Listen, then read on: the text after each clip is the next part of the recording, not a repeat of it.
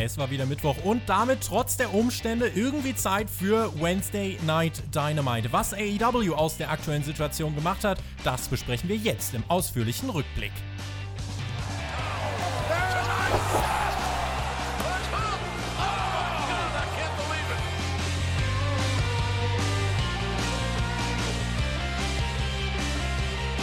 Donnerstag, 16. April 2020. Ihr hört den Spotfight Podcast auf YouTube, Spotify oder wo auch immer ihr uns gerade mit hinnehmen wollt.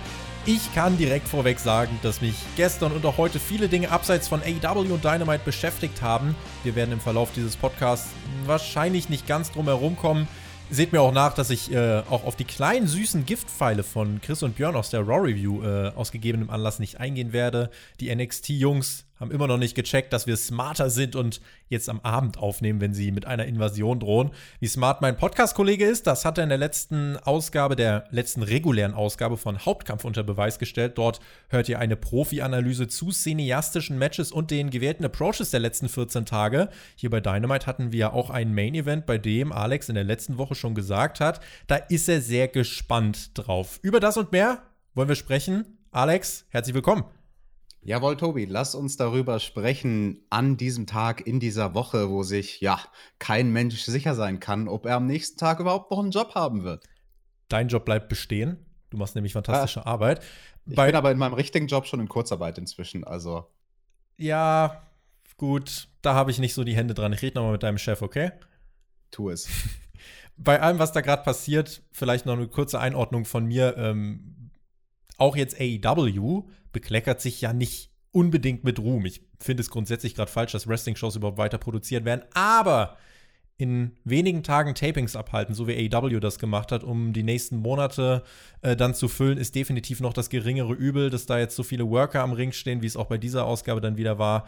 Ähm, ja, finde ich weiter falsch, aber wie gesagt, ähm, das wird sich jetzt auch erstmal nicht ändern, weil es taped ist mit diesen Workern am Ring, die keinen Mindestabstand einhalten. Ändern wird sich, ähm, was bei Double or Nothing. Das Event wird ohne Fans und nicht im MGM Grand in Las Vegas stattfinden, sondern in einer noch unbekannten Location ohne Fans. Wer Tickets hat, die behalten ihre Gültigkeit entweder für Double or Nothing 3 im Jahr 2021, das hat AEW bereits angekündigt, und wer das nicht wahrnehmen will, der bekommt ohne Umwege direkt den Gesamtpreis der Tickets zurückerstattet. Ob Double or Nothing jetzt stattfinden muss, ich bleibe dabei, Pro Wrestling muss gerade nicht stattfinden, obwohl es jetzt auf einmal systemrelevant ist. Es gibt in meinen Augen gerade einfach Wichtigeres. Wenn man es auf diesem Weg jetzt wie AEW aber durchzieht, ist es in meinen Augen zumindest äh, nicht maximal bescheiden für die Mitarbeiter. Alex, bin aber weit davon entfernt, das, was wir da gerade sehen, gut zu heißen. Ja, das tue ich auch nicht. Also, dass Wrestling systemrelevant sein soll, ein Essential Business in Florida, da kann ich mir nur an den Kopf greifen. Aber dieses Fass machen wir jetzt hier an dieser Stelle gar nicht auf. Wir versuchen unser Ding durchzuziehen. Wir versuchen einfach uns diese Show anzuschauen, AW Dynamite und euch hoffentlich ein bisschen Unterhaltung damit zu bringen. Turbulente Zeiten für Sportfight, fürs Wrestling, für die Welt. Vorhin kam dann übrigens auch noch dazu Howard Finkel, ist im Alter von 69 Jahren verstorben. Ich bin eigentlich mittlerweile dafür, 2020 entweder nochmal runterzufahren und neu zu starten oder einfach zu überspringen. Ich habe es echt sowas von satt mittlerweile. Vielleicht was Positives an dieser Stelle. Ähm, danke an unseren neuesten Patreon-Supporter Julian. Gerade jetzt helft ihr uns nämlich äh, und macht es auch möglich, dass wie gestern zum Beispiel dann so eine Sonderausgabe von Hauptkampf noch so schnell auf die Beine gestellt werden konnte. Also auf Patreon hört ihr auch diesen Podcast hier vor allen anderen. Ihr hört ihn werbefrei, habt Zusatzformate etc. Also wenn ihr uns irgendwie supporten möchtet, dann ist das eure Anlaufstelle. Zu finden in der Infokarte oder ähm, in der Videobeschreibung. Uns kann keiner aufhalten, Alex. Wir geben weiter alles und tauchen jetzt ab zu AEW Dynamite. Versuchen zumindest abzutauchen. Auch in dieser Woche begann Dynamite mit Jake Roberts. Wir sahen einen Rückblick auf dieses Backyard-Segment mit Lance Archer. Roberts brachte Archer over, wo auch immer er hingeht. Er zieht Aufmerksamkeit und dieser TNT Championship-Titel, der bringt uns näher an das, was wir eigentlich wollen. Colt Cabana, der wurde dann aufgefordert, schau dir Lance Archer an. Es gab dann einen Rückblick auf das Squash-Match von Archer gegen Marco Stunt, welches Cabana auch selbst kommentierte. Und dann begrüßten uns Le Champion, Chris Jericho und Tony Schiavone zu Dynamite und ging die Card für heute durch. Alex, dein Eindruck von diesen ersten zwei, drei Minuten der Show? Fand ich sehr gut, dass man die Show wieder eröffnet hat, genauso wie letzte Woche mit Jake Roberts. Der hat da einen guten Job gemacht, nicht nur sich selbst overzubringen, sondern halt vor allem seinen Schützling overzubringen und aber auch Colt Cabana. Das ist ja das Wichtige, wenn du versuchst, deinen Gegner overzubringen, nicht zu sagen, ja, der kann nichts, der ist scheiße, den wird mein Wrestler weghauen, sondern eben wie es Jake Roberts gemacht hat, zu sagen, hey, Colt Cabana, ich beobachte dich schon seit vielen, vielen Jahren. Du bist ein sehr, sehr guter Mann, aber wir werden dich trotzdem aus dem Turnier rauskicken. Ja, gucken wir mal, ob das dem Hühnen gelungen ist.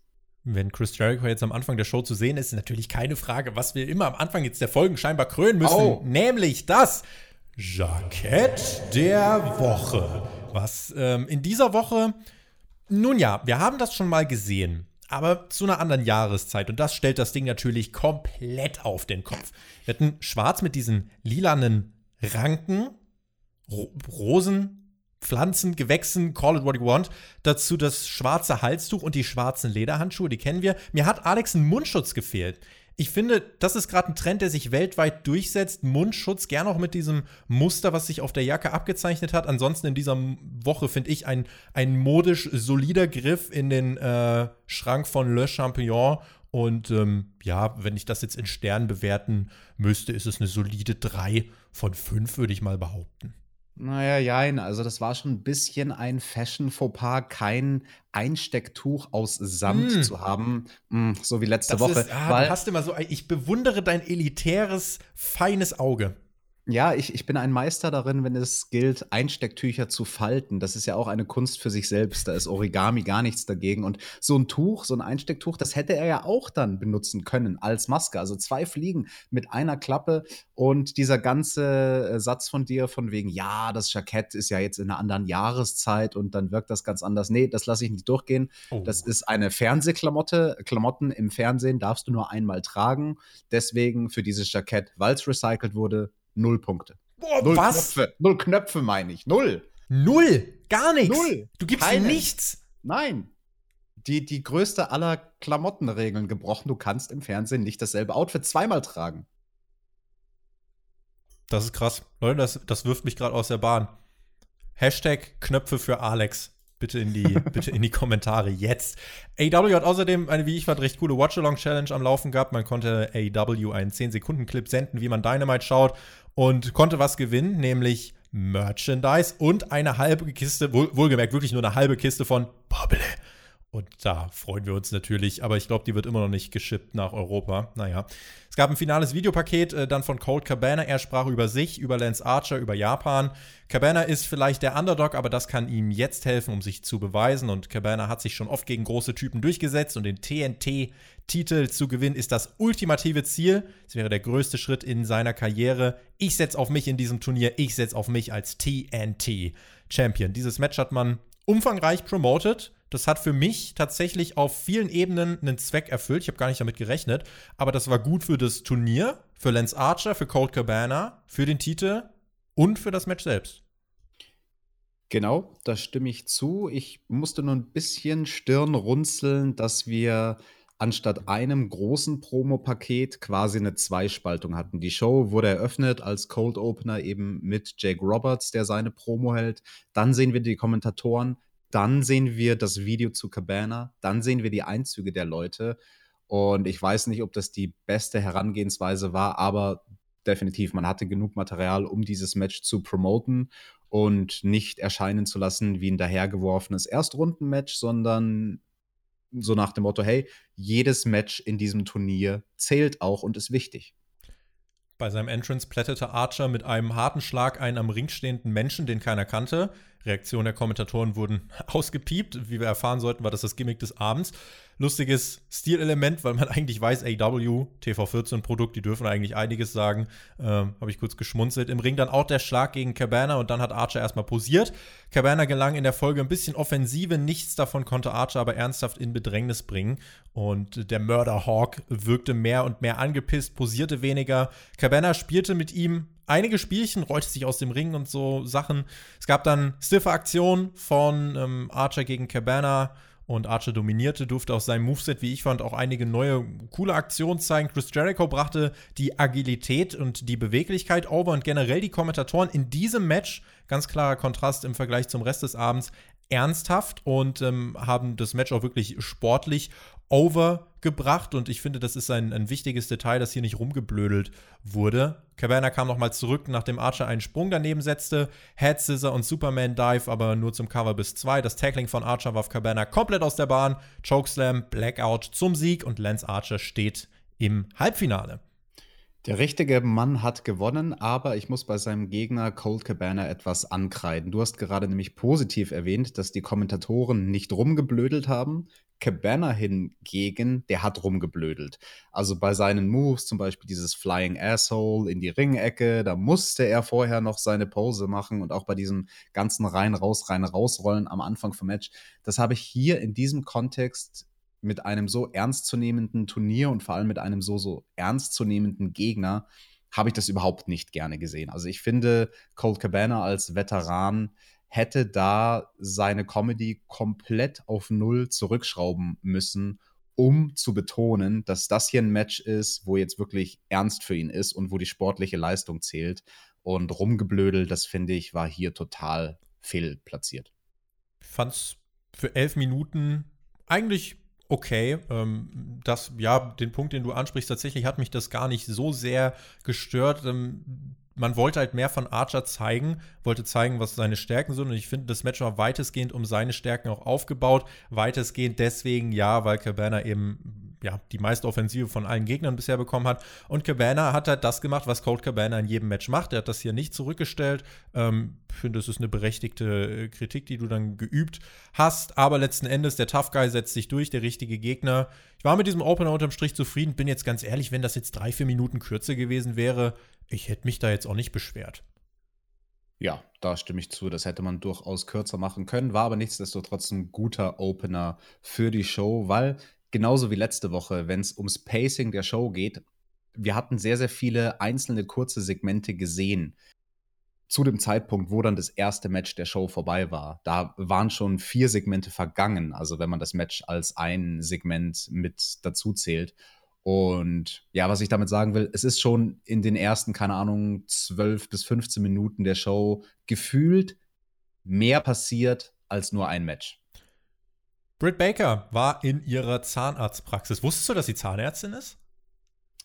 Das ist die, äh, die Freundin von Adam Cole, oder? Nee, wusste ich nicht. Ach so, aber deswegen hat, deswegen Ach, hat der so? so schöne Zähne. Ist das so? Hat, ist die mit Adam Cole? Die sind zusammen. Ja, ja, die sind das ist ah, im echten Leben. Ist verrückt, gell? Weil sie wrestelt ja bei AEW und er bei NXT. Liebe Grüße an Mac und Shaggy, die uns immer noch äh, am Donnerstagmorgen vermissen. Alex, die Regeln fürs Vorbild sein. Die können wir natürlich auswendig. Heute Lektion 1. Always fight fair. Also immer sauber kämpfen. Alex hat auch immer sauber gekämpft, hat sich nie dreckig gemacht. Grundsätzlich nicht. Work it.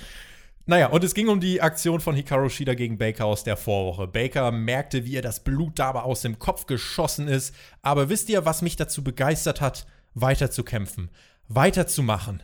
Setzte dann diese herrliche 0815 Imagefilmmusik ein. Wisst ihr, wem ich das alles zu verdanken habe? Richtig. Mir. Meiner Leidenschaft und meinem Willen, immer das Gesicht dieser Women's Division zu sein. Also, wer ist der wahre Gewinner? Denkt nochmal drüber nach und dann hat sie so eine Spritze gezückt und schoss da ein bisschen Flüssigkeit raus und das war das Ende eines kleinen, aber feinen Videos, wie ich fand. Was genau sollte uns das sagen? Sollte uns das sagen, dass sie jetzt sich selbst quasi betäuben kann mit ihrer angeschlagenen Nase? Sie hat sich ja nicht die Nase gebrochen, ja. Es ist ja die Nasenscheidewand, die sie sich verkrümmt hat, das arme Ding. Das wünscht sie aber auch keinem. Nee, das ist, also, das ist heftig. Das, was bei Finlady Shillelagh war, könnte bei ihr die Spritze sein. Gott bewahre bitte nicht. Ich mag Spritzen also, nicht da kann ich sie durchaus noch coachen. Da hätte ich so ein paar Ideen, was sie damit machen könnte. Sie ist ja dann in ihrem Match, was dann gleich gefolgt ist, da ist sie ja auch auf den Mund und auf die Zähne ihrer Gegnerin losgegangen. Wir haben erstmal vor ihrem Match noch äh, Ariel Helvani gesehen, MMA-Experte, der hat sich zum Main Event der heutigen Ausgabe geäußert. John Moxley trifft da ja auf Jake Hager in einem Empty Arena No Holds Barred Match. Ganz wichtig zu erwähnen, ist ein Empty Arena Match. Gut, dass wir das wissen. Taz hat sich geäußert und ähm, alle brachten Jake Hager over und es gab dann die Kategorie Technik bei Taz, hat dann äh, diese Holds von Jake Hager analysiert und alle haben sich ja immer gewünscht, dass AW mehr sports-based ist. Dieses Video war eigentlich der Inbegriff davon. Also, das war, ein, das war das Pendant zu der Analyse bei einem MMA-Event oder der Taktikanalyse in der Halbzeit vom Fußball. Ähm, also wer sich das gewünscht hat, ich gehöre eigentlich auch dazu. Ich, ich finde sowas eigentlich immer ganz cool. Es bringt einfach so eine Realness. Das fand ich auch sehr, sehr stark gemacht, dieses Segment. Wo, vor allem, weil man hat sich halt auf wirkliche Kleinigkeiten, und das meine ich positiv, auf Kleinigkeiten konzentriert, die Tess dann erklärt hat. Zum Beispiel den Gable Grip, also die Art und Weise, wie man beim Kampfsport die Hände quasi wie ein Affe, so wird es von vielen Trainern erklärt, zusammenhält, damit sie möglichst schwer gelöst werden können vom Gegner. Und das hat man dann eben auch ähm, mit den Videoeffekten genau umkreist und Fokus auf die Hände. Das fand ich schon sehr, sehr stark gemacht und davon würde ich in Zukunft wirklich gerne mehr sehen. Dieser Main Event bekam viel Aufbau. Wir werden im Verlauf der Show noch ein paar Mal drauf zu, äh, drauf zu sprechen kommen. Und das wohlgemerkt jetzt in drei Wochen finde ich beachtlich, welche Geschichte man dann doch erzählt hat, wie man Jake Hager als diesen MMA Wrestling Guy overgebracht hat. Und ähm, ich finde es eine schöne Message, wenn man in der kurzen Zeit eben diese Story erzählen kann. Ähm, und das geht halt, wenn man denn nur will. Wenn man mhm. seine Zuschauer vor allem nicht für blöd verkaufen will und 24 Stunden vor einer Großveranstaltung mal eben in der kleinen Grafik nebenbei erwähnt, wer im World Championship Match am nächsten Tag steht.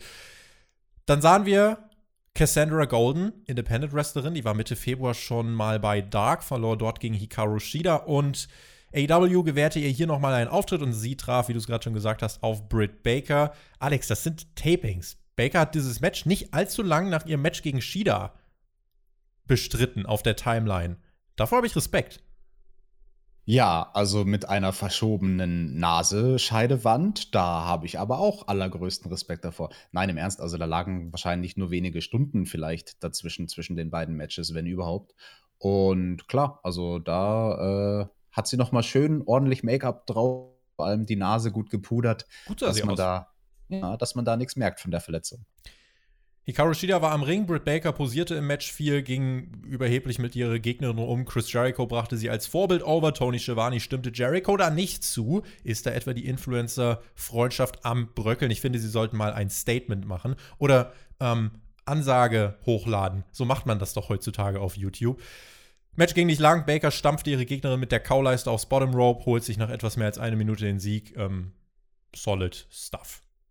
Wie unhöflich. Also den, das Gesicht und den Mund der Gegnerin zu nehmen und aufs Bottom Rope zu legen und dann auf den Hinterkopf zu treten. Also das war nicht sehr vorbildhaft von der guten Britt Baker. Ich, Baker, ich weiß nicht, also da muss ich vielleicht noch mal überlegen, ob das mit dem Role Model sein wirklich so gut klappt. Aber nein, ganz im Ernst, also war ein gutes Finish. Das Match war zum Glück kurz, also im Prinzip ein Squash-Match haben wir in den letzten Wochen auch gesagt. Da gab es ähm, bei den letzten Dynamite-Ausgaben jeweils zwei Squash-Matches. Und es ist ein gutes Stilmittel, wenn man es nicht zu oft benutzt. Dazu sagen wir, glaube ich, dann später in der Sendung nochmal was. Und die Gegnerin von Britt Baker, ja, also die war halt schon sehr, sehr, sehr grün. Ähm, beim Finish, da hat sie nichts falsch gemacht, da kannst du auch nicht viel falsch machen, da hältst du dir ein bisschen den Mund und bleibst liegen und lässt dich covern. Aber so, also dafür, dass das Match so kurz war, gab es mindestens zwei oder drei Momente, wo Britt Bakers Gegnerin blöd aussah, weil sie wirklich, also wie sie gesellt hat, war halt, also ich fand es nicht glaubwürdig, zu, zu, keiner Sekunde. In Momenten, wo du dann immer, wo du so sagst, oh, das ist aber unhöflich, stelle ich mir mal vor, wie du zu Hause sitzt, gerade so das Rohr von, von dem Flammenwerfer putzt, der ja bei dir im Keller steht. Das ist aber unhöflich. Comedian Ron Funches hat sich geäußert, predicted, dass John Moxley den Main Event gewinnt und dann ist es passiert, Alex. Dann ist es passiert. Wenige Wochen nach WrestleMania. Ich wollte es nicht, aber hier war's. Goldberg bei AEW. Also Mike Goldberg. Oh, aber Goldberg. Oh, oh, da hast du mal schön trollt hier. Ja, also das ist natürlich ein hochkarätiger Name. Und wir hatten ja vorher in der Show eben schon Ariel Helvani und dann jetzt eben hier Mike Goldberg, ähm, ehemaliger Kommentator von der UFC und auch immer noch äh, MMA-Kommentator. Das fand ich sehr, sehr geil. Also, dass man diese Leute aus der MMA-Welt aufgefordert hat, daheim in, in ihrer Isolation Handyvideos zu filmen, die dann hier bei AEW eingesetzt werden ich finde, das hat sehr, sehr gut funktioniert, weil man hat das ja dann über die Show verteilt. Später kamen dann noch ein paar Leute mehr dazu.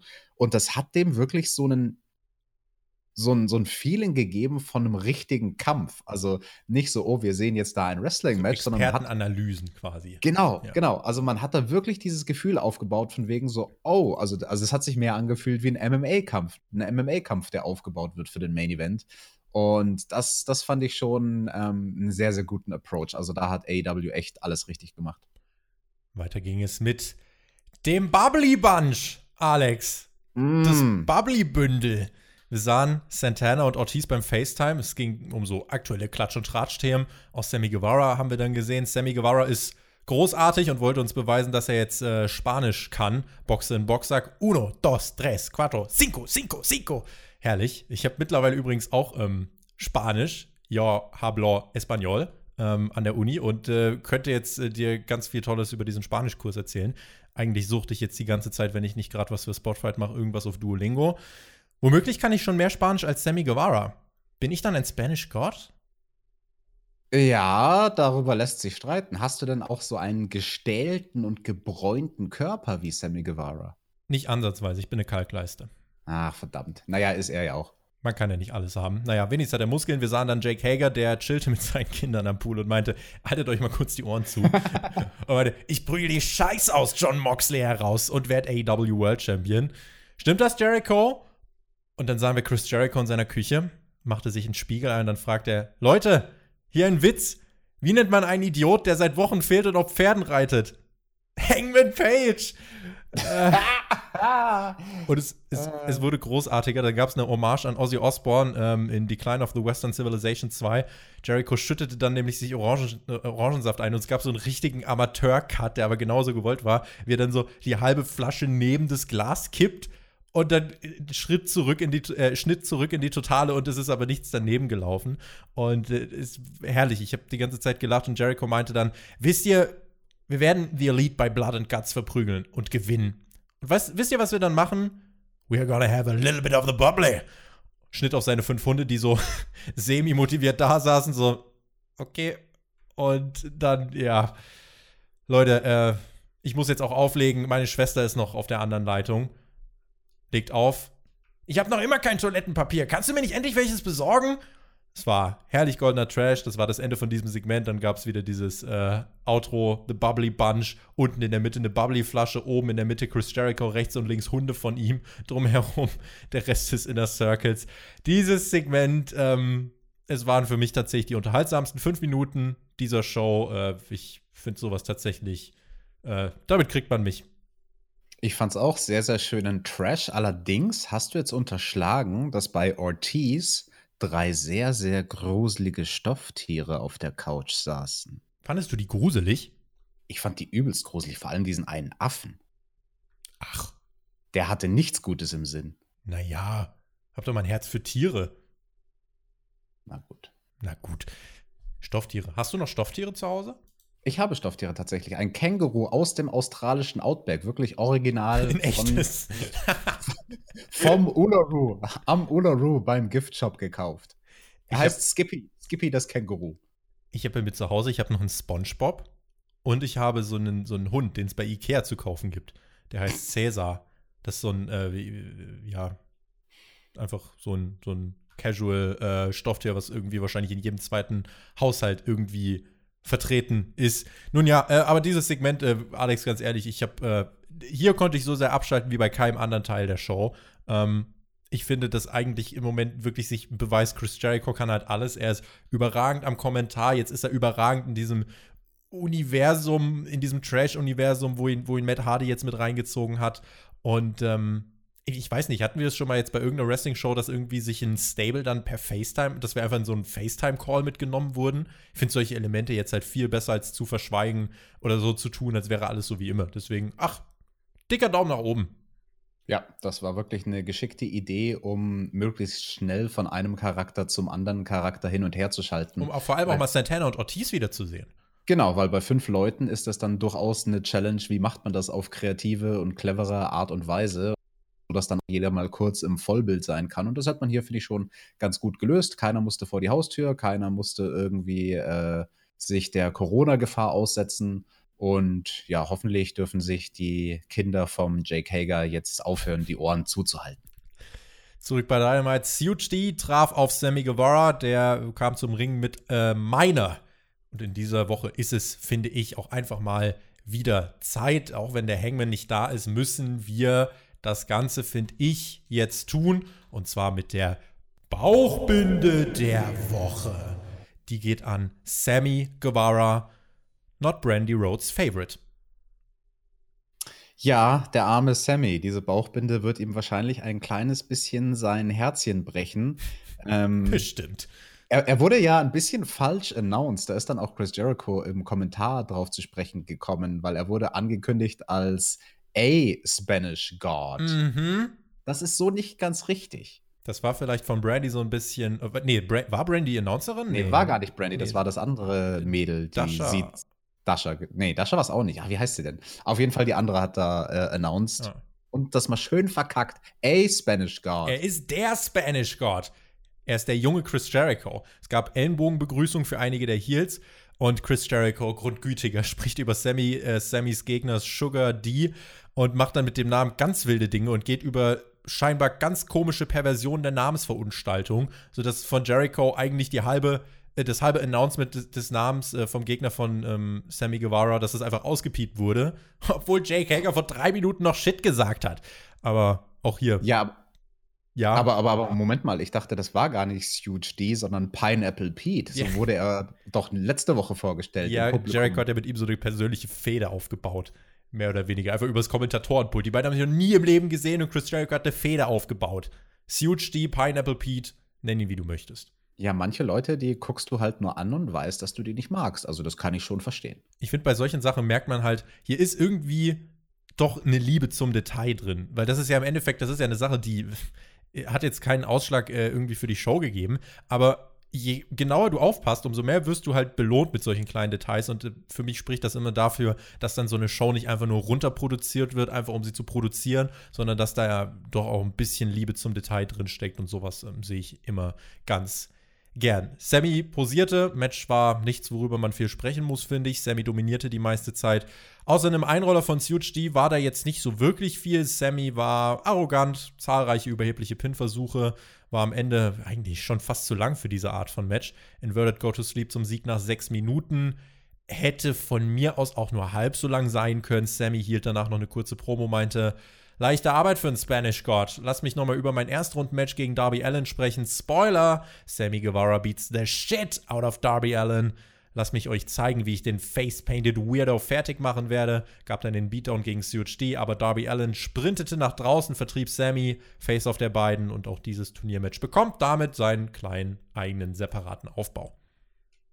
Jawohl, auf das Turniermatch sind wir alle gespannt. Was dieses Match hier bei Dynamite anging, ja, du hast gesagt, für diese Art von Match war es zu lang. Nennen wir das Kind mal beim Namen. Es war ein Jobber-Match und ja, mit sechs Minuten war das zu lang. Gibt mir davon drei oder vier Minuten und dann reicht das absolut. Haken damit tatsächlich an diese Sache. Big John McCarthy von Bellator äußerte sich zum Main Event. Er hat sich für Jake Hager ausgesprochen. Excalibur, der saß zu Hause vor seiner Riesensammlung von Wrestling-Figuren und Fantasy-Romanen und äh, das Paradebeispiel von einem Nerd mit dem Unterschied, dass er eine Maske auf hat, lieferte uns seine Analyse zum Match und es ging dann weiter mit Kip Sabian an seiner Seite Penelope Ford. Beide sind ja mittlerweile sogar verlobt. Herzlichen Glückwunsch. Sabian trifft in Runde 1 des Turniers nächste Woche auf Dustin Rhodes. Hier bei Dynamite traf er aber erstmal auf Chuck Taylor von den Best Friends. An seiner Seite war Orange Cassidy. Cassidy klatschte mit den Faces am Ring ab, wenn auch unmotiviert, aber Alex, keine Ellenbogenschläge, so wie man das ja eigentlich machen sollte. Idealerweise ja gar keine Handschläge. Da war Sammy Guevara ja vorbildlicher. Hat Britt Baker mit ihrer Promo vielleicht sogar recht? Schaffen sie ein Universum, in dem Heels die Vorbilder werden?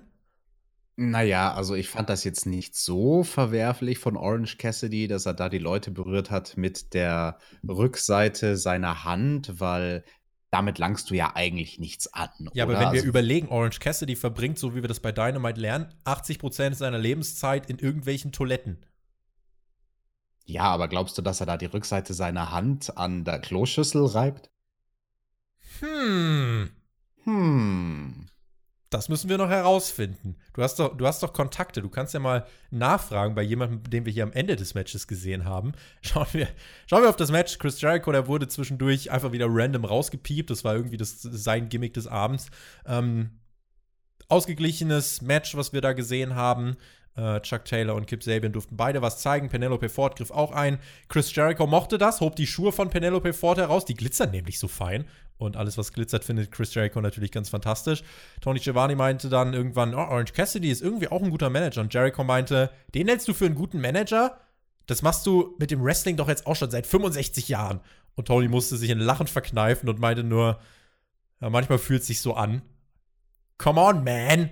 Beide hatten viel Spaß. Commentary war in diesem Match, fand ich unterhaltsam. Das Match, ein professionell geworktes Match ähm, in einer dem Pro Wrestling nicht zuträglichen Umgebung. Nearfalls für beide, Kuss von Sabian an seine Herzdame. Dann machte sich Orange Cassidy auf den Weg und stand dann auf dem Apron, lächelte verschmitzt in Richtung Kip Sabian. Das war dann Ablenkung genug für Chuck Taylor, dachte man. Der konnte aber nicht viel draus machen, denn außerhalb des Rings gab es einen Spike DDT von Jimmy Havoc. Der war am Ring und hat sich dann, ja, Orange Cassidy geschnappt und ihn zermatscht. Kip Sabian lenkte den Ref ab. Penelope Ford mit dem Hurricane Runner vom Top Rope. Einroller von Sabian zum Sieg. Mir ehrlich gesagt zu viele Interferences am Ende, aber wenn man Sabian so den Sieg geben will, so be it. Und Sabian feierte dann mit Penelope Ford und Jimmy Havoc. Was hat sich dein Freund Jimmy Havoc denn da jetzt für neue Freunde ausgesucht?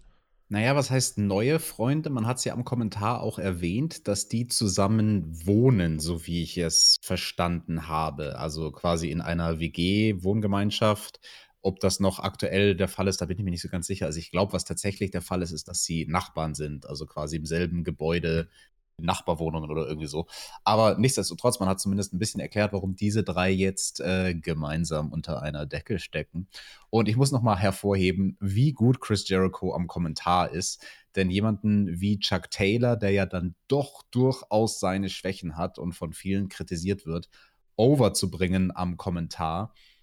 Die Art und Weise, wie das Chris Jericho gewählt hat. Also ich weiß jetzt schon, Jim Cornette, der, der wird sich dafür erschießen wollen, wenn er diese Aussagen von Jericho hört, weil Jericho hat Chuck Taylor doch tatsächlich verglichen mit Bobby Eaton. Der wird vielen wahrscheinlich nicht mehr unbedingt ein Begriff sein, großartiger Wrestler, vor allem aus den 80er Jahren vom Midnight Express.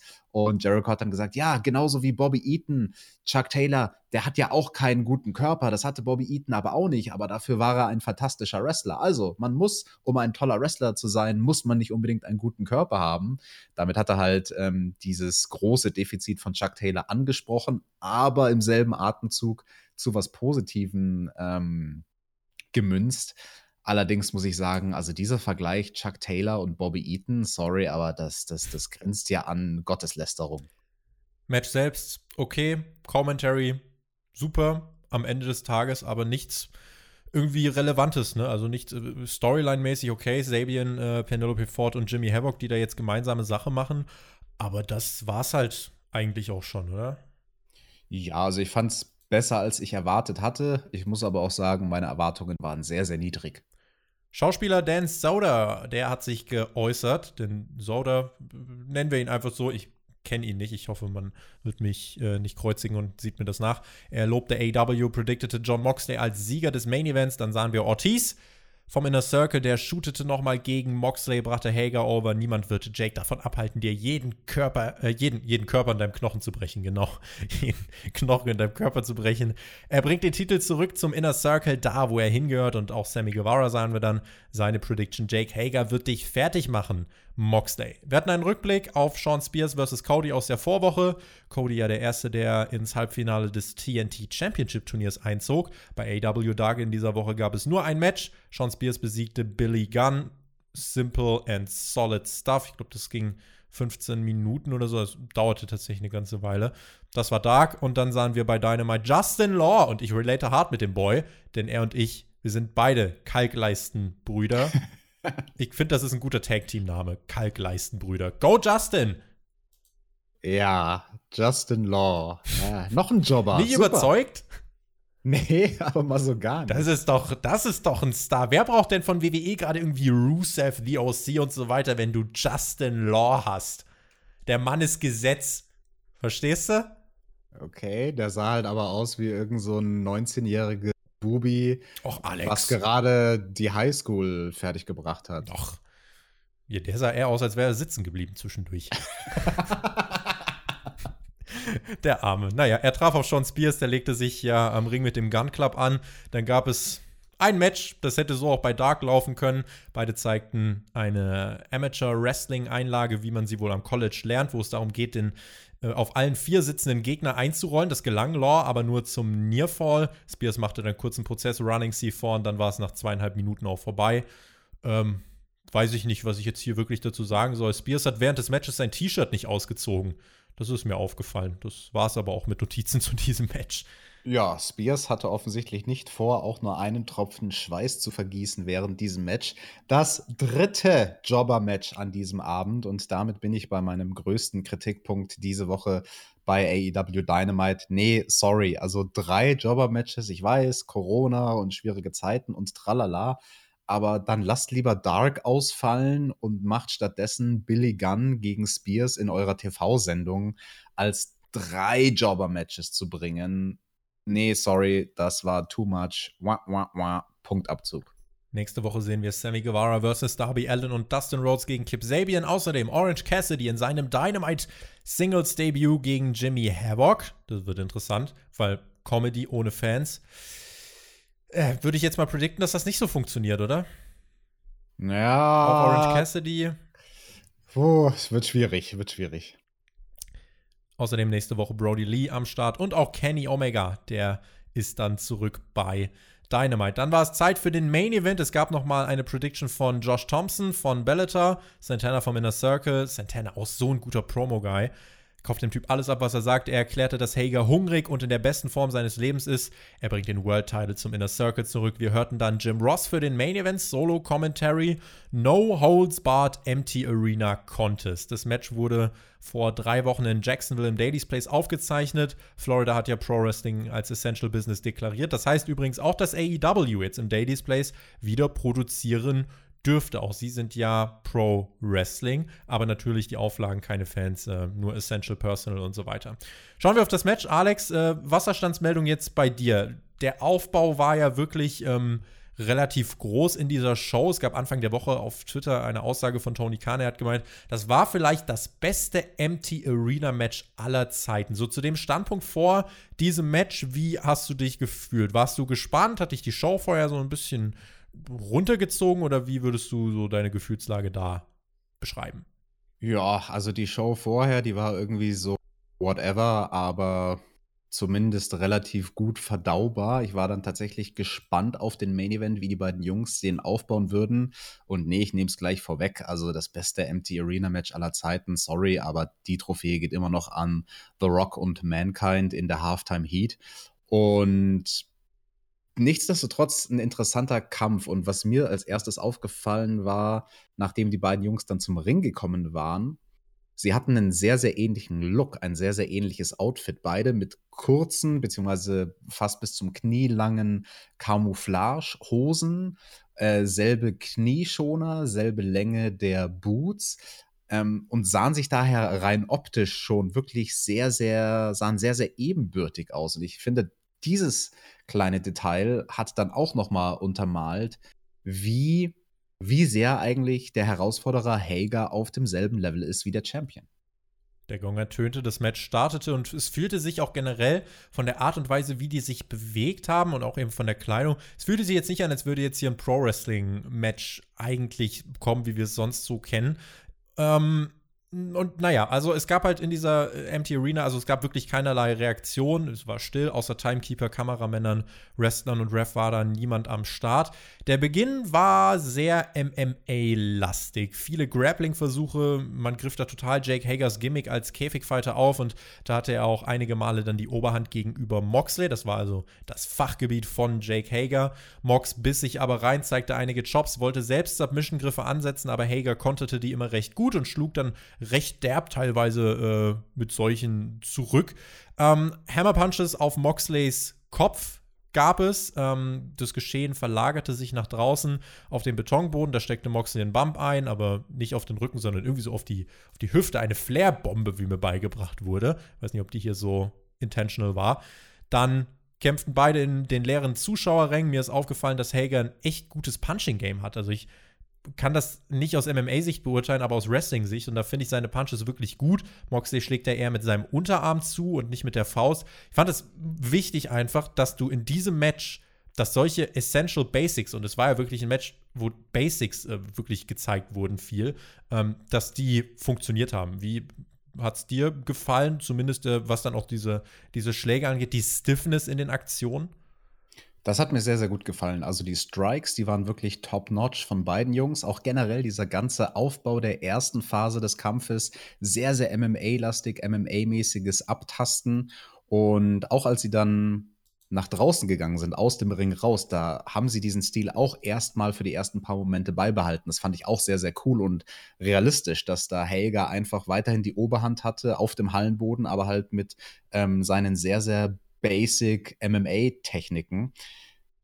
Eine Sache ist mir aufgefallen, ähm, John Moxley, der war zweimal sehr, sehr clumsy, wenn es darum ging, Aktionen mit den Beinen zu machen, beziehungsweise Leglocks. Also einmal in dieser Abtastphase am Anfang im Ring, da, da wusste er einmal so gar nicht, was er mit einem Bein macht. Er hat da so intuitiv versucht, irgendwas zu machen und Hager hat Übersetzt uns vielleicht kurz slum, äh, clumsy an dieser Stelle. Ja, clumsy einfach schlampig. Also ja. äh, schlampig und ziellos und quasi nachlässig. Eine, nachlässig und keine Technik beherrschend. Also etwas versuchen, intuitiv, weil man sich denkt, oh, das könnte vielleicht funktionieren und dann merkt er, oh nee, jetzt, jetzt habe ich zwar sein Bein, aber auf eine Art und Weise, die überhaupt keine Hebelwirkung hat und total unrealistisch ist und Helga hat da das einzig Richtige gemacht und hat sich dann auch sofort rausgewunden. Das hatten wir dann ein bisschen später im Match nochmal bei dem Figure 4 Leglock. Ähm, den gab es dann nämlich von Moxley, also ähnlich wie das Bret Hart quasi gerne gemacht hat. Der hat den Figure 4 Leglock ja am Ringpfosten gemacht und nach unten hängend. Und das hat Moxley dann eben gemacht bei dem Brawl durch die Halle ähm, an einer von diesen, ja, was war das, wie soll man es nennen? Äh, es war ja keine Absperrung, es war so ein, wo man sich halt festhält, wenn man die Treppen runtergeht, so ein so Geländer. Geländer. Ja, genau. genau, so ein Geländer. Und da wusste er halt dann nicht, was er mit seinem rechten Bein machen soll. Das rechte Bein ist ja normalerweise das beim Figure 4 Leglock, ähm, um das du dich selbst drehst und mit dem du die, die ganzen Beine, deine und die vom Gegner einwickelst. Das machst du in dem Fall natürlich nicht, weil ja dann der Pfosten von diesem Geländer diese Funktion hat. Und das hast du ihm angemerkt, dass er da überhaupt nicht wusste, so, äh, wohin mit meinem Bein. Bret Hart hatte dieses Problem nicht. Wenn der sich an den Ringpfosten gehangen hat, dann konnte er das Bein drüberlegen. Das konnte ähm, Moxley hier nicht, weil die ganze Konstruktion anders war. Das hätte er aber sehr, sehr gut in einen maximal effizienten Griff umwandeln können durch eine ganz, ganz leichte Repositionierung seines Fußes, weil er hätte seinen Fuß da perfekt über dem Knie von Hager in die, die mittlere Stange von, dieser, von diesem Geländer einklemmen Stimmt. können. Ich glaube, ich habe gerade so Flashbacks, das würde ich jetzt gerade nicht sagen, aber Charlotte Flair hat man Figure 8 quasi auch angesetzt oder äh, gegen Sasha Banks war es, glaube ich, und auch in the Stands an genau so einem Geländer. die hat auch diese mittlere Stange benutzt. Und da ich, das sah besser tatsächlich aus als dieser Figure vor hier, weil da war im Endeffekt, ich weiß nicht, ob die Stange so einen krassen Effekt hatte oder ob die einfach nur halt so da rumstand. Ja, und das haben sie halt vorher nicht geübt. Also, das ähm, fand ich in dem Fall ein bisschen. Aber ich denke, es ist halt getaped. Schneidet es doch raus. Also. Ja, ja, das ist ein sehr guter Punkt, den du ansprichst. Daran habe ich gar nicht gedacht. Stimmt, es war getaped. Also, das wäre eine Situation, da hätte ich es legitim gefunden, wenn Moxley sagt: Hey, sorry, lass uns bitte nochmal neu ansetzen, lass uns nochmal neu zu diesem Geländer brawlen äh, ich muss noch mal kurz überlegen, wie ich, wie ich diesen Griff mache, so dass er auch irgendwie realistisch ausschaut, weil ja, am Ende des Tages sah er halt blöd aus. Hager gab aber nicht auf, startete selbst eine Dominanzphase, wurde gestoppt von einem Running Knee von Moxley, harter Schlagabtausch, Gut Wrench Powerbomb von Hager, nutzte das, äh, ja, nutzte das aus, aber ähm, gab dann nur den, den Pin bis zwei. Dann gab es einige weitere Sequenzen und schließlich den Double Underhook DDT von Mox Hager, aber quasi wieder mit dem No-Selling. Den Pinversuch konterte er in ja, sein Choke, den hat uns Tess ja vorhin erklärt, wie gefährlich der sein kann. Mox ging dann in die Seile. Der Ref versuchte Hager zu trennen. Das war Quatsch an dieser Stelle. Es ist ein No-Holds-Barred-Match, also bringt Moxley es nichts, in die Seile zu gehen. Ich gebe AEW den Punkt, dass der Ref hier keinen Five-Count gezählt hat, weil was, was will er machen? Hager disqualifizieren. I don't think so. Und der hat Hager äh, gebeten, den Submission-Griff zu lösen, aber ohne eine Strafe anzuordnen. Gut, ob das die Aufgabe eines Refs ist, lassen wir jetzt da hingestellt. Aber ich schaue zumindest sehr kritisch auf dieses Element und denke mir, ein äh, bisschen verarschen tut ihr Publikum hier an dieser Stelle ja schon. Ja, und der Ringrichter, der war da auch überhaupt nicht vehement in der Art und Weise, wie er aufgefordert hat, den Griff zu lockern oder zu lösen. Also du hast ihm angemerkt, dass er sich selbst irgendwie unsicher war, ob das überhaupt eine sinnvolle Anweisung ist, die er gerade gibt. Und es war dann auf verbaler Ebene mehr so wie, hey, äh, lass mal bitte los, glaube ich. Wir haben dann weiter im Match gesehen, dass sich Jake Hager bewaffnet hat mit einem Stuhl und äh, rammte Moxley den dann in den Bauch, klemmte diesen Stuhl dann in die Ringecke. Mox landete kurz darauf mit dem Kopf am Stuhl. Eine Aktion, die so wenig Impact hatte tatsächlich. Er hat, das wirkte so, als hätte er diesen Stuhl nicht mal, nicht mal gestriffen irgendwie. Der hat sich auch gar nicht bewegt. Und das hat irgendwie, also, das ist paradox, weil in diesem ganzen Match war die Intensität so eigentlich der einzige Punkt, wo ich gesagt habe, okay, das ist gut. Aber hier in dieser Aktion hat halt alles an Intensität äh, gefehlt und das, das fand ich tatsächlich furchtbar. Es gab mhm. dann den Ankle-Lock von Jake Hager. Moxley versuchte sich fluchend zum Ringseil zu kämpfen. Warum? Okay, aber da kann man sagen, naja, um sich irgendwie zu befreien. Na gut. Double Underhook DDT von Moxley zum zweiten. Jake Hager hat er diesmal nicht aufstehen lassen, sondern versuchte direkt ein Chokehold anzusetzen. Hager stand dann aber auf mit Moxley. Ähm, und trotz diesem zweiten Paradigm Shift, ja, stand er halt dann wieder. Schlagabtausch und Low Blow von Hager gegen Mox. Auch das Element hat man ja äh, aus Hagers letzten MMA-Kampf mehrfach bereits in den Shows aufgegriffen. Mox warf Hager dann den Stuhl ins Gesicht, zeigte ein Paradigm Shift auf die Kante des Steel Chairs. Three Count und der Sieg von Moxley nach 32 Minuten. 32, Alex. Oha, das hatte ich so nicht auf dem Rad. Hä, das war doch keine 32 Minuten lang. Das war, ich hätte schwören können, dass das 25 Minuten lang war. 32 Minuten. Ich kann dir auch gerade an dieser Stelle nochmal die aber, offizielle Matchzeit sagen. Die offizielle aber mit, Match. Mit Werbepausen. Natürlich, oder? natürlich. 32 Minuten 10. Also wirklich okay. mit Werbepausen. Genau, das startete Weil, um kurz vor halb und ist dann quasi um geendet. Okay, dann waren es 25 Minuten Matchzeit. Okay, plus die Werbung. Ich habe eine Variante ohne Werbung gesehen. Deswegen, ähm, als solches hat es für mich gut funktioniert, muss ich sagen. Also, wenn man es in einem Stück konsumiert hat, dann fand ich das ein, ein gutes, rundes Ding. Wenn man denn die richtige Erwartungshaltung hatte. Also, wenn man hier erwartet hat, oh, die beiden sollen jetzt bitte einen Fünf-Sterne-Wrestling-Klassiker machen wie Ric Flair und Ricky Steamboat, das wirst du natürlich nicht bekommen bei diesen beiden Charakteren, aber so wurde das Match ja im Vorfeld auch gar nicht verkauft. Also, wenn man den, den Build-up zu diesem Match genommen hat und danach realistisch seine Erwartungshaltung angepasst hat, dann hat man eigentlich das bekommen, was man erwarten konnte. Und als solches fand ich es gut. Wie gesagt, es war kein Fünf-Sterne-Match, das sollte es aber auch gar nicht sein. Es sollte ein Kampf sein. Und größtenteils, bis auf Ausnahmen, wie du angesprochen hast, fehlende Intensität bei eigentlich allen Aktionen mit dem Stuhl, hat das funktioniert. Also das hat für mich wie ein wirklicher Kampf gewirkt und damit meine ich vor allem wie ein Struggle. Also nicht wie ein choreografiertes Wrestling-Match, wo die beiden Leute miteinander kooperieren, sondern dieses Match zwischen Hager und Moxley hat wirklich gewirkt wie ein Struggle, wo die beiden Leute gegeneinander kämpfen, statt miteinander zu choreografieren. Das fand ich sehr gut. Eine andere Sache, die ich sehr, sehr gut fand und unbedingt hervorheben muss, ist Jim Ross am Kommentar. Das war ja durchaus interessant, dass man diesem Match nochmal mehr Prestige verliehen hat, dadurch, dass Jim Ross kommentiert hat und zwar alleine. Das ist für ihn natürlich auch eine schwierige Herausforderung. Alleine kommentieren ist so, so, so viel schwieriger als mit einem Partner. Und dadurch, dass wir hier ein Empty Arena Match hatten, können wir das, finde ich, durchaus vergleichen mit dem Brawl mäßigen Last Man Standing Match, was wir bei WrestleMania gesehen haben, Tag 2, äh, war es Tag 2, Edge gegen Randy Orton? Ja. Genau, und ähm, da habe ich ja dann vor allem kritisiert, dass die Kommentatoren furchtbar waren, weil sie es eben ganz ruhig und leise wie eine Partie Snooker kommentiert haben. Und Jim Ross, also dafür, dass er hier alleine kommentiert hat, wie gesagt, nochmal. Also das, das macht es nochmal schwieriger und er war alleine zehnmal besser als die zwei Leute, die bei WrestleMania Orton gegen Edge kommentiert haben.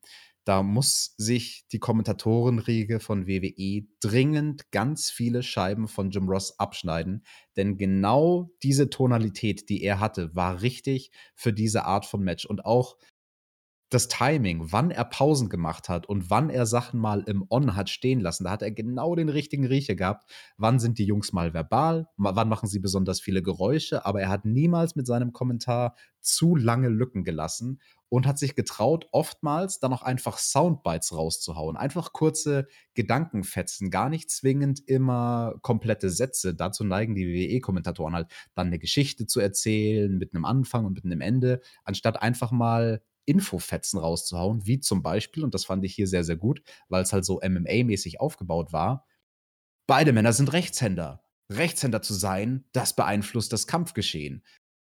Solche Sachen. Einfach so, weißt du, was ich meine? So, so Fetzen, die Jim Ross rausgehauen Bei WWE hat. ist halt aber auch so, da hängt halt jemand im Ohr, der sagt, was sie zu sagen haben. Bei Jim Ross hing jetzt kein Tony Khan im Ohr. Genau. Und das hast du gemerkt, dass das einen großen Unterschied macht, wenn jemand sein Handwerk versteht am Kommentar und einfach intuitiv Sachen bringt. Und na klar, also solche Fetzen wie zum Beispiel, hey, beide Männer sind Rechtshänder oder der Größenunterschied ist dies und das. Ähm, die bringt halt Jim Ross in den Momenten, wo quasi nicht so wirklich viel passiert. Und das ist halt die große Kunst beim Kommentar. Äh, beim Kommentar. Diese Momente in einem Match mit irgendeinem Content, den du vorbereitet hast, mit Informationen, die du vorbereitet hast, zu füllen. Und darin ist Jim Ross ein Großmeister. Da muss ich jetzt aber trotzdem einen Kritikpunkt bringen, denn er hat sich offensichtlich sehr, sehr gut vorbereitet und viele Notizen gemacht und viele Infos gesammelt für dieses Match. Aber warum zum Teufel, Tobi, wusste er nicht, dass der Paradigm Shift der Paradigm Shift ist? Den Move haben wir dreimal gesehen und die ersten beiden Male, als Moxley seinen Finisher gezeigt hat, da hat Jim Ross das total undersellt. Das erste Mal hat er nur gesagt, oh, ein DDT. Und beim zweiten Mal hat er gesagt, oh, dieser Takedown ist unique. Ja, vor allem mit Verzögerung. Erstmal Stille und dann, oh, er hält ihn. Also, genau. Ja. Der zweite DDT, der ging ja dann in diesen Aufgabegriff direkt den flüssig. Hat er dann overgebracht auf den Stuhl. Genau, den dritten hat er overgebracht, hat dann, dann den Namen korrekterweise gesagt, Paradigm Shift auf den Stuhl. Aber also das war ein Fauxpas. Ähm, also wenn du sonst nichts weißt von deinen Wrestlern, die du kommentierst, und ich war selbst schon in der Situation, wo ich Shows kommentiert habe, und du kannst nicht immer bei jedem alles kennen. Aber das eine Ding, was du immer wissen musst von jedem Athleten, also einmal der Name und wie schaut sein Finishing Move aus und was ist der Name vom Finishing Move. Und also, dass, dass, dass er da den Paradigm Shift nicht als Paradigm Shift erkannt hat, zweimal, ich verstehe nicht warum. Ich fand dieses Match tatsächlich ziemlich grausam. Ähm, hab das geschaut und äh, tatsächlich, was du sagst, stimmt. Das war ein Kampf, aber ein Kampf, der für ein TV-Produkt, finde ich, es war unfassbar langatmig. Ich, ganz ehrlich, beide haben natürlich richtig hart gearbeitet. Das würde ich aber allen anderen äh, auch Edge-Orten und so weiter, das würde ich ihnen nie absprechen wollen. Und man hat auch wirklich gemerkt, die haben gepumpt und es war intensiv. Und diese Intensität, die war ja größtenteils spürbar. Und das Match war ja auch groß aufgebaut. Und ähm, dann sagt Tony Khan, bestes Empty Arena Match, sodass ich gesagt habe, ja, gucken wir uns das doch mal an. Und was aber letzten Endes passiert ist, ich habe mich so sehr bei diesem Match gelangweilt und auf die Uhr geschaut und wollte einfach nur wissen, wann es vorbei ist. Der Fokus lag viel im Ring. Es ist gut natürlich und es passt ja auch zu Hager, dass man das mit diesem MMA-Zeug und so weiter aufgreift. Und ganz ehrlich, wenn du das äh, in der Arena durchziehst mit Fans, dann ist das ein solides, ordentliches World-Title-Match. Aber hier für diese Umstände war es als Empty Arena-Match einfach, finde ich, unfassbar anstrengend zu schauen. Ich hatte überhaupt keinen Spaß mit diesem Main-Event und ähm, habe mich tierisch gelangweilt. Ich habe keinen Nearfall von Jake Hager gekauft. Mir war klar, dass der Titel nicht wechseln würde. Äh, komme, was wolle. Und äh, dann auch, ja, leider hat sich dann auch Jim Ross am Kommentar, ich weiß nicht, zwischendurch waren halt Pausen drin, in denen einfach diese Stille war. Und diese, es, es war einfach null lebhaft irgendwie für mich. Und ich, ich, konnte es nicht greifen. Irgendwie diese, diese Atmosphäre, die am Anfang herrschte, war relativ schnell weg. Nach so zehn Minuten dachte ich mir, oh, jetzt könnte der eigentlich auch aufhören. Aber ich habe gesehen, Dynamite hat noch 20 Minuten. Und letzten Endes, ja, für mich die falschen Fokuspunkte gesetzt. Viel zu lang und viel zu wenig passiert. Macht das in diesem Empty Arena Environment. Zehn Minuten, einige Tische kaputt gehen, einige Moves. Äh, und fertig. Aber so in dieser Art und Weise konnte ich mit diesem Main Event leider überhaupt gar nichts anfangen. Ja, verstehe ich. Ich stimme dir auch zu in dem Punkt, dass der Fokus falsch gelegt war. Also man hätte nicht betonen sollen, dass das ein Empty Arena Match ist. Darüber brauchen wir nicht reden. Aktuell ist ja eigentlich eh alles Empty Arena. Der einzige Unterschied war, dass halt hier hinter der Guarding Rail nicht zehn Leute standen. Und dazu halt kommt, niemand. es ist einfach, du kannst in diesem Environment kannst du kein, also so richtig das ist und so gut das passt, du kannst keine 10 Minuten Grappling zu Anfang dieses Matches zeigen. Wir sagen immer, ihr, ihr könnt bei Wrestling-Matches jetzt alles machen, aber nicht solche billigen Heat-Phasen mit Headlocks und hier waren es jetzt keine Headlocks, aber trotzdem viele Aufgabegriffe. Die sind halt zum Zuschauen ohne Publikum, ohne Chance, ohne alles, unter kompletter Stille echt nicht spektakulär anzuschauen. Und äh, als TV-Produkt ganz einfach nicht tauglich. Und dieser Main Event war so in dieser Form einfach kein gutes TV-Produkt, keine gute TV-Unterhaltung. Äh, jein, also ich stimme dir da nicht komplett zu, aber vielleicht liegt es auch daran, dass ich da einen anderen Blickwinkel drauf habe und ähm, genau diese Art von Kampf, sage ich jetzt mal, hochinteressant finde, im Sinne von, wie bauen das die Worker auf? Also wie arbeiten zwei Männer zusammen bei etwas MMA-lastigen. Das ist im Prinzip etwas, was ich privat selbst sehr, sehr gerne mehr gemacht hätte nach meiner aktiven Karriere. Ich hatte dann eine relativ kurze Zeit im MMA und ähm, da haben mir Gegner immer gefehlt, mit denen man zusammen arbeiten kann, anstatt sich sparringmäßig die Köpfe blöd einzuschlagen, sondern quasi auf MMA-Basis irgendwie einen unterhaltsamen Abtausch zu liefern. Deswegen, also ich fand das interessant. Ich fand das einfach als, als das, was es war, interessant anzugucken. Vor allem die Anfangsphase, die fand ich gar nicht langweilig. Also die ersten, keine Ahnung, wenn du sagst, es waren zehn Minuten, mir kam es nicht vor wie zehn Minuten. Geschaut. Ich wollte, dass es vorbei haben. ist. Okay, aber ich stimme dir komplett zu bei allem, wo es dann nach draußen ging. Also ein Outside Brawl, der lebt halt von den Publikumsreaktionen. Da passiert ja meistens nichts. Da passiert ja meistens nicht mehr, außer ich werfe dich in eine Mülltonne und ich schnapp mir irgendein Getränk von einem Fan und klatsche es dir an den Kopf und dann posiere ich mal auf dem Stuhl und dann werfe ich dich in irgendeine Barrikade und die Fans halten den Kopf rein und sagen, yeah, yeah, sie prügeln sich in meiner Gegend, woo, ich sehe die Wrestler live, anfassen, anfassen, woo, ich bin hautnah dabei. Und wenn du das rausnimmst, dieses Element der Fans, dann ist ein Outside Brawl, dann ist er natürlich wirklich langweilig, wenn du nicht ihn mit Spots füllst. Und es gab draußen halt eigentlich nur einen Spot, das war dieser Figure 4. Der war dann noch nicht mal gut und hatte halt dadurch auch, finde ich, das Potenzial, einen rauszureißen als eines der wenigen Elemente des Matches, die nicht wirklich super realistisch funktioniert haben. Und ja, also ich stimme dazu. Ähm, da, da hätte gerne was zu Bruch gehen können das, ich finde, man hätte mehr spielen können mit, mit dem Background, den Moxley hat, als jemand, der ja sehr, sehr gut darin ging ist. Nur als, um Hager tatsächlich. Genau, es ging nur um die Kampfart von Hager und Hager hat diesem Match irgendwie fast komplett seinen Stempel aufgedrückt und dass Moxley halt diesen Background hat als Ultra-Violent Wrestler und ja, vielleicht hat er dann irgendwo was versteckt und, und wenn es halt nur ein Tisch wäre, durch den sie sich werfen.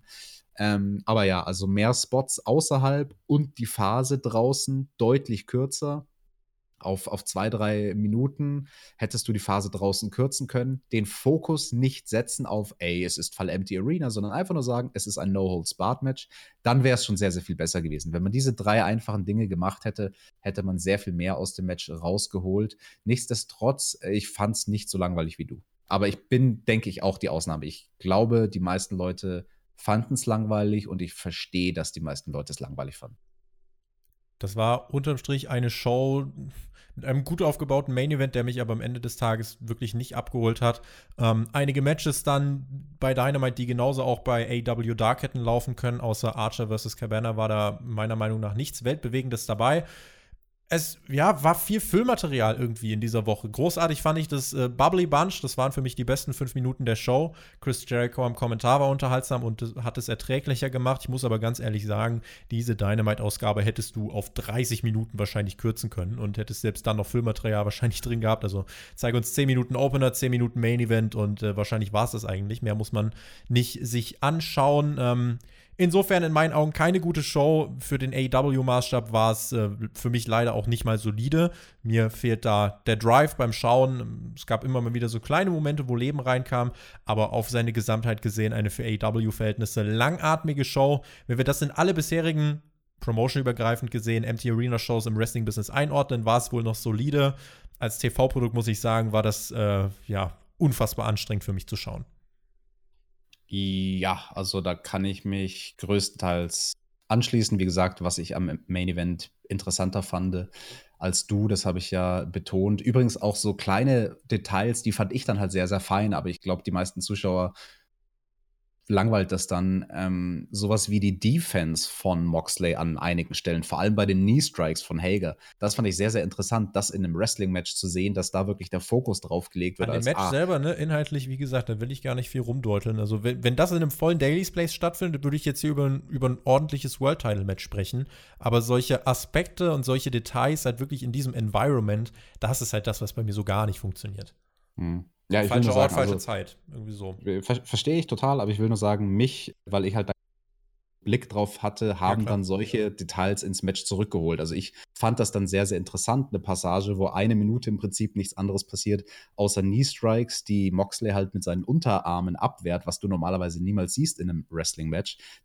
Jim Ross hat es am Kommentar dann auch overgebracht, was er da macht und was er da versucht und tralala. Ähm, und durch solche kleinen Elemente bin ich dann relativ gut am Ball geblieben. Aber ja, also ich stimme dir zu, vor allem, also wenn man sich die Show insgesamt betrachtet, absolut viel zu viel Filmmaterial.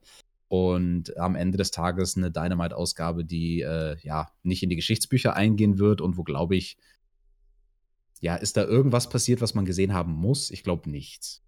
Bubbly Bunch angucken. Sonst Muss man auch nicht gesehen haben, ganz ehrlich. Also da gab es dann doch deutlich unterhaltsamere ähm, Segmente von dieser Gruppierung. Ja, das war lustig, aber es war auch kein Must-See. Werde ich jetzt nicht gegen argumentieren, gebe ich dir recht. In diesem Sinne, ich hoffe, ihr konntet durch diesen Podcast besser kommen als durch diese Dynamite-Ausgabe. Wir sprechen dann am Sonntag, wenn ihr wollt, hören wir uns dann wieder bei Hauptkampf. Da, ja, obviously äh, wird es dann natürlich nochmal um die aktuellen Geschehnisse auch bei WWE gehen. Und ja, in diesem Sinne würde ich sagen, machen wir den Deckel drauf. Vielen lieben Dank fürs Zuhören. Schreibt uns gern, was ihr von dieser Show gehalten habt. Vor allem eure Meinung zum Main Event würde mich interessieren. Alex höchstwahrscheinlich auch. Und in diesem Sinne, genießt Wrestling. Bis zum nächsten Mal. Macht's gut. Auf Wiedersehen. Tschüss. Genau, eure Meinung, die interessiert mich natürlich auch sehr, vor allem zum Main Event. Und falls ihr einer von denen seid, die mit dem Main Event was anfangen konnten, dann schreibt uns doch bitte dazu, ob ihr sonst MMA konsumiert. Ob ihr UFC schaut oder Bellator oder irgendwas, das würde mich tatsächlich sehr interessieren. Und ansonsten, falls keiner das Match gemocht hat, ja gut, dann bin ich der Einzige auf der Welt, der daran irgendwie Gefallen finden konnte. Dann ist das so, wie es ist. Wir hören uns aller spätestens wieder nächste Woche zur Review von AW Dynamite. Wenn euch das Video gefallen hat, dann klickt doch einmal auf den Daumen nach oben. Damit helft ihr uns auch schon sehr. Und subscriben natürlich nicht vergessen und damit noch eine schöne Woche.